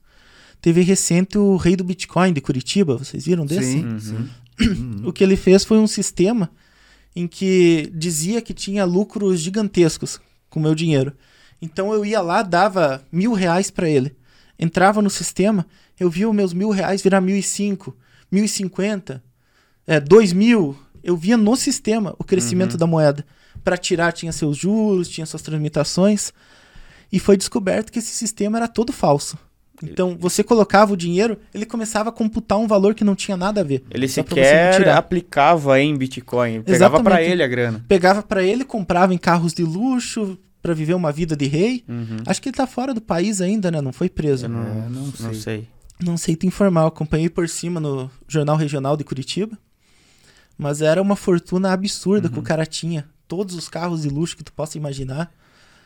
E golpes com criptomoedas são muito, muito mais comuns do que coisas mais simples. Tu vai ver ali uma empresa que para investimento é quase certeza que pode ser um golpe. Uhum. Tu tem que ir atrás, ver o histórico dessa empresa, quem são os donos, faz uma pesquisa pelo CNPJ, vê se as pessoas são pessoas sérias, pesquisa o nome delas na internet, vê se tem processos, que tem o Jus Brasil, Jus BR, que é um Uhum. site que tu vê processos, Uhum. vê o que, que essa pessoa fez, é, tenta conversar com clientes dessa empresa, tu viu numa rede social lá as pessoas falando deu certo, deu errado, o que aconteceu, Sim. procura no Reclame Aqui também, que é uma ferramenta muito forte. É fazer uma pesquisa antes, né? E tem muitos casos também é, de confisco, né, da, da, da própria moeda, né? Pessoas que investi investiram, eh, compraram as moedas e acabaram de um dia para o outro entra- tentando entrar no, no, no site lá, na, na corretora e tal, e Uhum. sumiram. Simplesmente a corretora sumiram com- sumiu com Sim. as moedas, né? Com Bitcoin, seja lá qual moeda for, né? Imagina o prejuízo dessas pessoas, né? É, Que muitas pessoas investiram a vida delas nessa. Exato, é. É, voltando no assunto lá do começo, né? Tecnologia ali tem. Você consegue é, ter gente boa e gente ruim, né? Em Uhum. todos os lados. Mas Hum. essa questão do. A gente fez a pergunta antes do, do uso do Bitcoin ou, ou de qualquer outra criptomoeda, enf- enfim, para fazer transações ou para comprar uma caneca, comprar um microfone, emprestar, enfim. Talvez isso não, não venha como ah, o principal do, da tecnologia, mas sim o que tem por trás dela, né, Exatamente. Luiz? Que é a questão do blockchain ali, toda essa, essa situação do.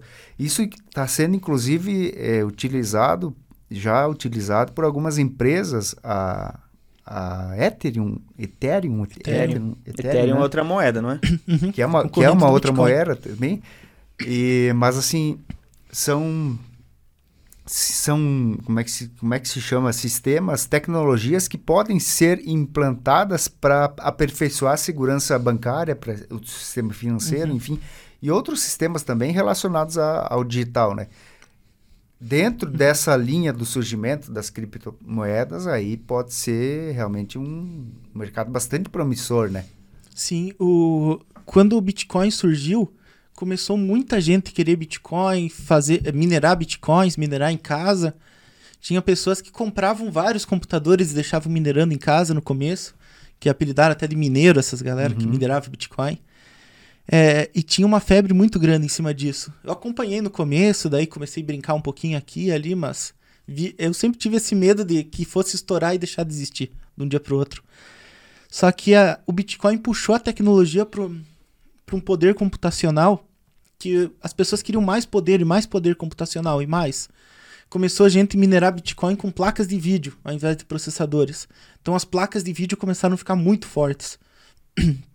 tu vê nos últimos 10 anos o crescimento das placas de vídeo, para quem acompanha e joga. E os processadores começaram a ficar mais fortes para concorrer com outros que mineravam.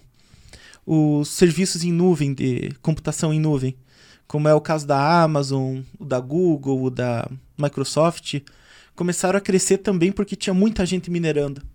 E daí subiram os custos também com o tempo. Mas puxou todo o poder computacional para cima o Bitcoin. Sim. As pessoas queriam mais e um processador que era 1% mais forte que outro já vendia muito mais entre essa, essa- esse pessoal. Que esse 1%, quando você compra 100 processadores, tu tem um valor absurdo a mais. Ele acabou acelerando, impulsionando o desenvolvimento tecnológico. Exatamente. E como é o caso da, da, da blockchain que você falou, tem muita gente que disse que é um substituto do cartório. Ah, eu quero autenticar alguma coisa. Ao invés de ter todo o processo que um cartório tem hoje, seria um sistema que todo, todos os cartórios, a linha, a rede, falavam, cada um aprovaria, aprovaria, tendo mais da metade que aprovou, tá aprovado. Autenticar assinatura, reconhecer firma, essas coisas que você faz em cartório. Ou até mesmo transferir um carro, transferir um imóvel, alguma coisa assim. Você consegue substituir por esse modelo. Mas daí entra de volta. É, o quão confiável isso seria? Sim. Qual é, o qual é o impacto de mudar toda uma rede de cartórios que hoje funciona para essa tecnologia?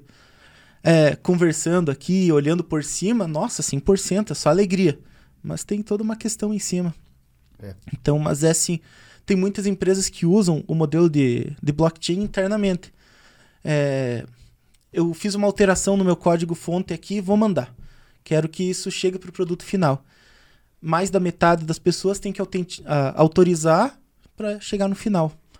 Eu lembro no começo, quando começaram a tirar isso do Bitcoin, que tinha uma empresa de peixes que fazia enlatado de peixe que começou a aplicar também, era um caso muito famoso, em que o sistema de qualidade deles era todo dentro da blockchain.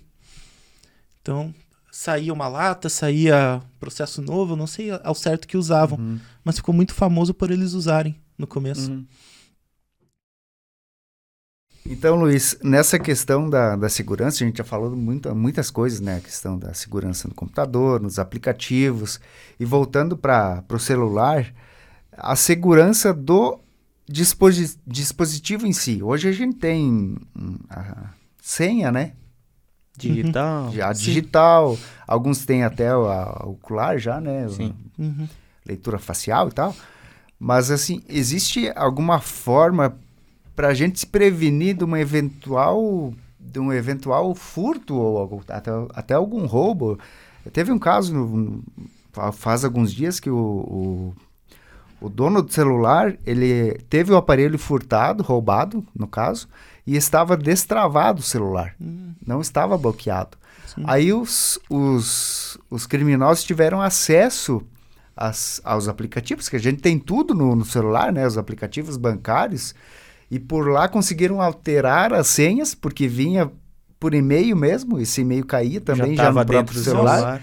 Eles conseguiram alterar as, as senhas e fazer transações dentro dos próprios aplicativos. Em vários, eu vi esse caso É, também. Ele, ele perdeu não, porque ele conseguiu recuperar uma parte, mas foram foi quatro- 140, 150 mil reais, assim, mais ou O menos. de- aplicativo do Banco do Brasil, Nubank, É. os, cara, os criminosos fizeram um empréstimo no nome dele, fizeram um escambau.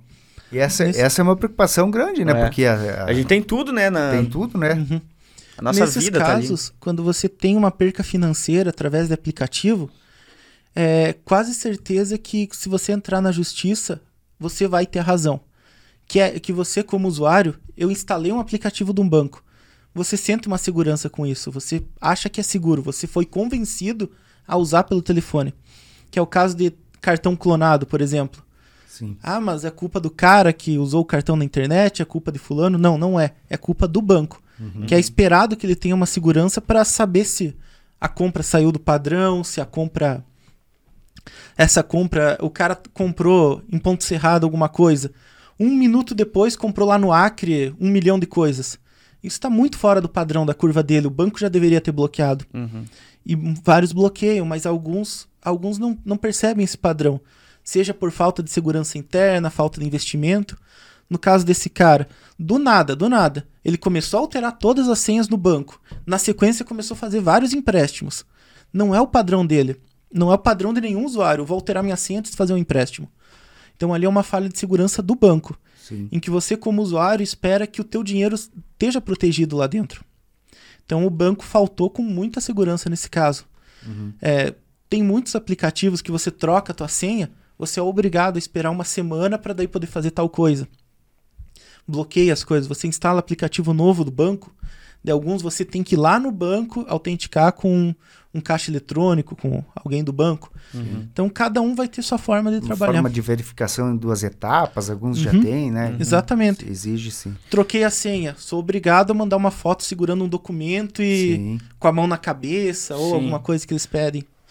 Então, tem muitos criminosos que eles roubam telefones, é, eles não roubam do teu bolso, não vão bater carteira porque não serve, vem bloqueado, como tu falou.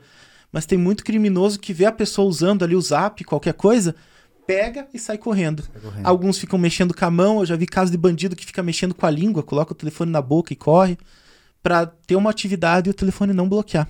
Uhum. só, cara. E uma coisa. é, é, ah, mas a pergunta é justamente essa, né? Porque, é, você- claro, você falou da, da questão da, da responsabilidade dos- das instituições financeiras, né? De, de resguardar o, o cliente, assim, numa eventual situação como essa, mas existe alguma coisa que a gente possa fazer para bloquear o celular É, à distância? Evitar, evitar a, dor de cabeça antes que aconteça isso daí, né? Digamos, ah, eu tô fazendo al- algo no meu celular e o, cara vem e rouba o meu celular. Uhum. Que a minha dor de cabeça seja apenas o roubo, apenas, né? O roubo do celular, não tenha consequências pra frente disso. Uhum. Tem ah, alguma dica que você consiga dar para que a gente faça no próprio dispositivo ah, redundâncias de, de segurança, alguma coisa desse Sim, tipo? tem aplicativos que você baixa que eles bloqueiam aplicativos. Então tem aplicativo que você baixa e você consegue colocar os aplicativos do banco com mais uma camada de segurança. Entendi. O meu telefone, no caso, ele é da Xiaomi. Ele já vem nativo com esse aplicativo de bloqueio. Toda vez que eu vou abrir um aplicativo bancário, eu coloquei para bloquear todos no meu. Vou abrir o YouTube, vou abrir um aplicativo bancário, e-mail, ele pede autenticação. Uhum. Então, E o que, que é essa autenticação que ele pede? no meu Como caso assim? é digital que eu coloquei. Aham, Mas pode ser senha, pode ser digital, pode ser o padrão desenhado. uhum. Ali nós entramos em outro ponto que é os tipos de golpistas. Você se preocupa demais com a segurança do aparelho, coloca uma senha cabulosa, alguma coisa, mas você às vezes não percebe que tem alguém atrás olhando por cima, a senha que você digita, olhando no ombro. Ou tu vai no caixa eletrônico do banco, digita lá, bem nítido tua senha naquele Sim. tecladão, e tem sempre alguém olhando. Sempre pense que tem alguém olhando. Não reutilizar as senhas, não colocar a senha do cartão como tua data de aniversário. É, Não guardar a senha junto com o cartão. Alguns, alguns Isso guardam mesmo. a senha no Principalmente as pessoas mais idosas, né? Um Exatamente. papelzinho junto com o cartão É. na carteira, né? Ou até mesmo no celular atrás da capinha. sim, tem Então, muita é. gente que, que, que, não, que não conhece que existe todo um mercado negro de venda de senhas. Então eu me cadastrei num site de.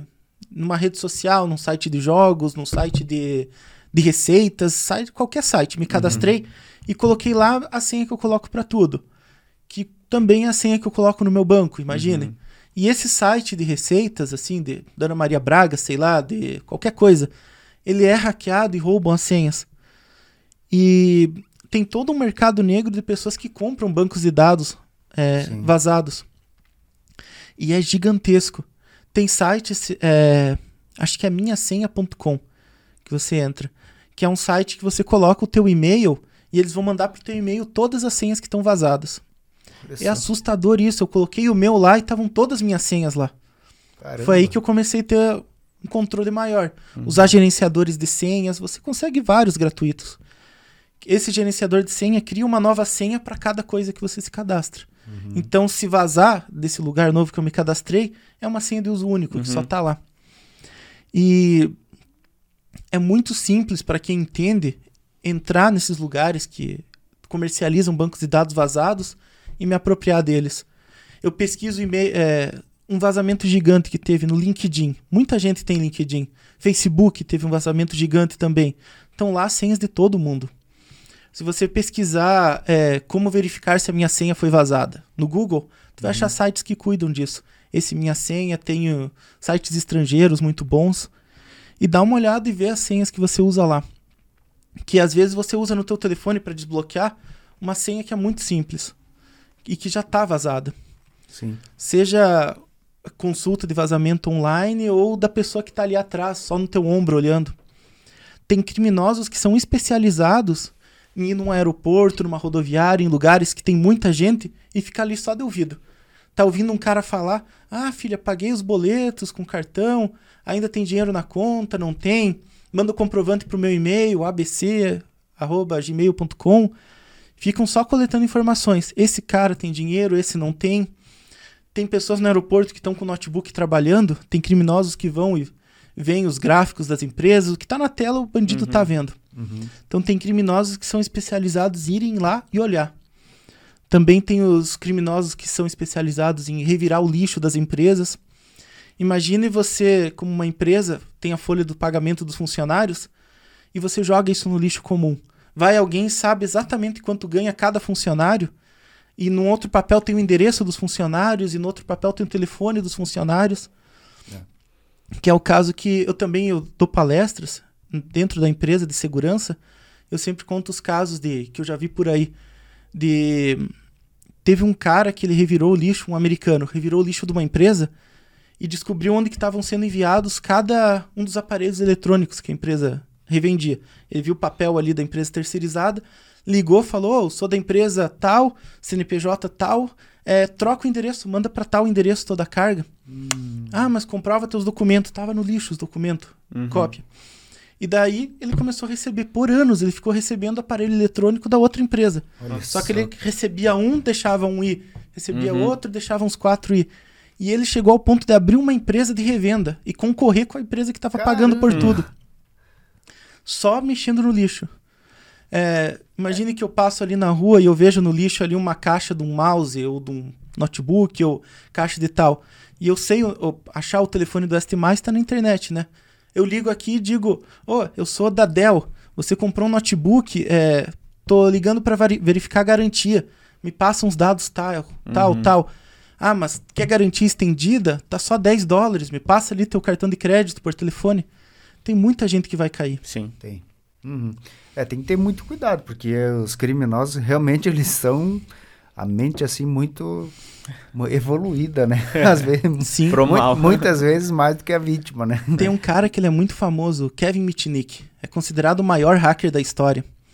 Ele roubou a Motorola na cara dura. Ele roubava o código-fonte das empresas, de, ele roubava o produto, o código-fonte, os produtos, só com telefonemas.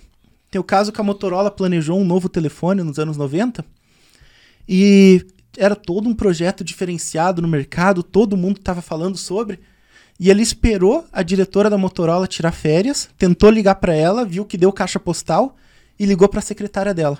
Falou: oh, sou de tal empresa, é, a diretora mandou, falou para mandar o código fonte, mas eu não recebi. Nós temos urgência. Da secretária só um momento. Não, não tem um momento, preciso agora. Ela, não, só um momento, vou ligar. Caiu na caixa postal, a secretária pensou, bom, ele sabe quem é a diretora, sabe do código-fonte, sabe de detalhes internos, vou entregar. Andou. Entregou o código-fonte, ele recebeu o código-fonte, antes do telefone sair, ele sabia todas as vulnerabilidades e já tinha vírus escrito para isso. É. Então, isso é um golpe de engenharia social, quando tu usa as pessoas para fazer uhum. o teu uhum. crime. Não necessariamente ele usou computadores, não usou vírus, não usou programas, não usou nada, só na conversa. Sim.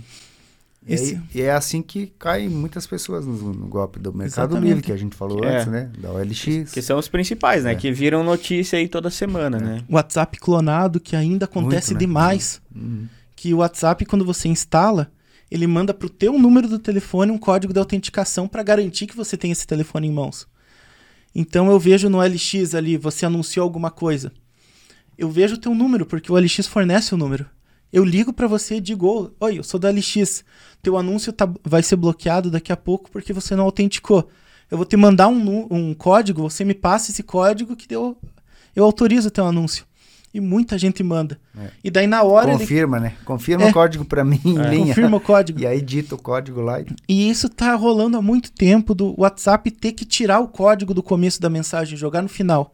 E estão postergando, estão postergando. Enquanto isso, chega o SMS ali, código 123, e tu não lê o resto. Uhum. Você pensa, bom, recebi o código, deve ser. Daí a pessoa coloca o código ali no WhatsApp e virou dono da tua conta. Uhum. Já desconecta você tinha uma quadrilha um tempo atrás que eles estavam aplicando golpes em famosos também, nesse mesmo modelo. O famoso batia foto num restaurante chique, eles viam ali na, no Instagram o famoso no restaurante chique e falavam assim, eles tentavam entrar na conta do famoso pelo telefone, só que precisava do código. Daí eles falavam pro famoso, oi, eu sou do restaurante tal e tem 10% de desconto para você. Só vamos concluir teu cadastro, mas tem que passar o código de confirmação. Hum. E o famoso passava. E vários famosos perderam a conta deles do, uhum. de rede social por causa disso. Por causa de um desconto simples num restaurante. É, é. E hoje em dia eles estão fazendo uns golpes bem mais chulo, inclusive, né? Uh, a ponto de simplesmente pegar a, a tua foto ali, coloca num, num, num, número do WhatsApp e diz e se passa por você, né? Mesmo, Sim. ah, tô com um número novo, não sei o que, e já vem com, com, com o golpe, né? Semana dinheiro, passada minha mãe é, fizeram isso com uhum. a minha mãe mas ela viu que não era meu jeito de falar e já me uhum. ligou. Eu falei, não, mãe, não sou eu, não. É, bloqueei esse número. Sim. É. Um tempo atrás, um cara da empresa me procurou também falando: Ô, oh, clonaram o meu WhatsApp, eu tô aqui, não sei o que fazer, me ajuda, que eu sei que tu mexe. Eu sei que tu mexe com segurança. Eu falei, opa, vamos ver o que, que aconteceu. Daí ele me falou: Ó, oh, minha mãe estão pedindo dinheiro. Daí, conversando com ele, eu fui vendo que não era o número dele que foi clonado, era um número novo, com a foto dele. Eu falei, ó, tem, tem alguns pontos. Sabe quem é tua mãe. Sabe qual é a foto que tu usa na rede social. É alguém próximo. Alguém próximo. Que, a do WhatsApp dele não era a mesma do Face, nem de nada. É alguém próximo da família. Daí pedi para ele quais eram os grupos que ele e a mãe dele estavam. Era só grupo de família. Eu falei, ó, algum parente teu que tá te passando golpe. Daí aquele dia tava meio livre o tempo, então daí eu caprichei. Daí escrevi um texto e falei, ó, manda esse texto no grupo da família. Daí eu, um texto falso, claro, que eu escrevi, que dizia assim: é, Oi família, é, clonaram meu WhatsApp, eu tô aqui na polícia agora, registrando o boletim de ocorrência. E o policial já rastreou que é de um grupo da família, ele tá rastreando para saber qual é o número também. Se for alguma brincadeira de algum parente, avisa agora antes de nós bater com a polícia, imagina o transtorno. e daí mandou nos grupos da família dele. Rapidão, um primo já, ô, oh, tô brincando, calma. Na hora. Uhum. E aí tu já sabe quem é o picareta. É. Sim. Então, é... O inimigo mora ao lado, é. né? Exatamente. que é o caso do um hacker do mal usou engenharia social, que é se passar por uma uhum. pessoa para conseguir lucro, e um hacker do bem, um hacker Sim. ético, usou exatamente da mesma técnica para encontrar ele. Uhum. Legal. Então é mais ou menos isso que o trabalho Sim. de um hacker ético faz. Uhum. Só que colocando isso numa escala industrial, você segue boletos, você vai é. atrás de fraudes. É um trabalho emocionante. O leque é muito amplo, né? Sim. muito bem. Show de bola o papo com o Luiz, né? Dá muito pra legal. gente ficar mais uns, uns pares de, de podcast aqui falando com ele. A gente já, já tinha conversado uh, anteriormente. Eu sempre, sempre que o Luiz vem para para Ponte Serrada, a gente troca uma ideia. É sempre muito bom ouvir você uh, trazendo essas tuas experiências, cara, de vida, assim, e, e ver onde é que você chegou, né? Na, na tua carreira profissional, assim, é muito gratificante. Ter... Sair aqui de Ponte Serrada, que é um lugar pequeno, com pouca oportunidade, se jogar na cidade grande, Sim. dar a cara a bater, é bem emocionante. Sim. É, em Ponte Serrada você não ia ver nada dessas situações, apesar de que muita gente tem caído em golpes aqui no Sim. município, região, né? Mas assim, essa questão de tecnologia em si, né? Uhum. É, município tem que estar tá fora. Tem que estar tá é, fora, né? Município... Mas, apesar de que eu acredito que hoje a, a, a profissão da qual você está traba trabalhando poderia tran tranquilamente estar aqui ou em qualquer outro lugar do planeta, né? Fazendo, ah, sim, sim. fazendo o que você faz. Tanto é que é uma empresa de, de São Paulo que você uhum. trabalha, né? Você mora em Curitiba e trabalha remotamente, né? Exatamente. E curiosidade que essa empresa já era modelo home office antes da pandemia. Uhum. Então veio a pandemia, eles não sentiram nada da pandemia assim, batendo no. Já era o Sim. modelo de trabalho Já. da, da empresa, no caso. né? Muito pelo contrário, a pandemia trouxe uma, uma necessidade de fazer coisas à distância. Uhum. Então, o nosso modelo de produto que nós oferecíamos, o crédito, o, é, empréstimos à distância, ficou muito mais forte. E como a empresa já estava preparada para isso, né? Já tinha o produto Saiu pronto. na frente, né, do- da concorrência aqui. Não, não precisou se adaptar. É, não precisou se adaptar, né? Já, Uhum. tava- já era o modelo de Exatamente. trabalho, né? Coincidiu de. Eu, eu fui para esse trabalho por causa da pandemia, mas a empresa já era à distância Aham. antes dela. Cara, obrigado de ter aceito o convite para vir bater um papo com a gente e contar um pouco da tua história. E tem muita coisa a mais para ser contada, né? E em, em outras oportunidades vamos receber o Luiz de volta Com certeza. quando, quando retornar para a ponte, né? Sim.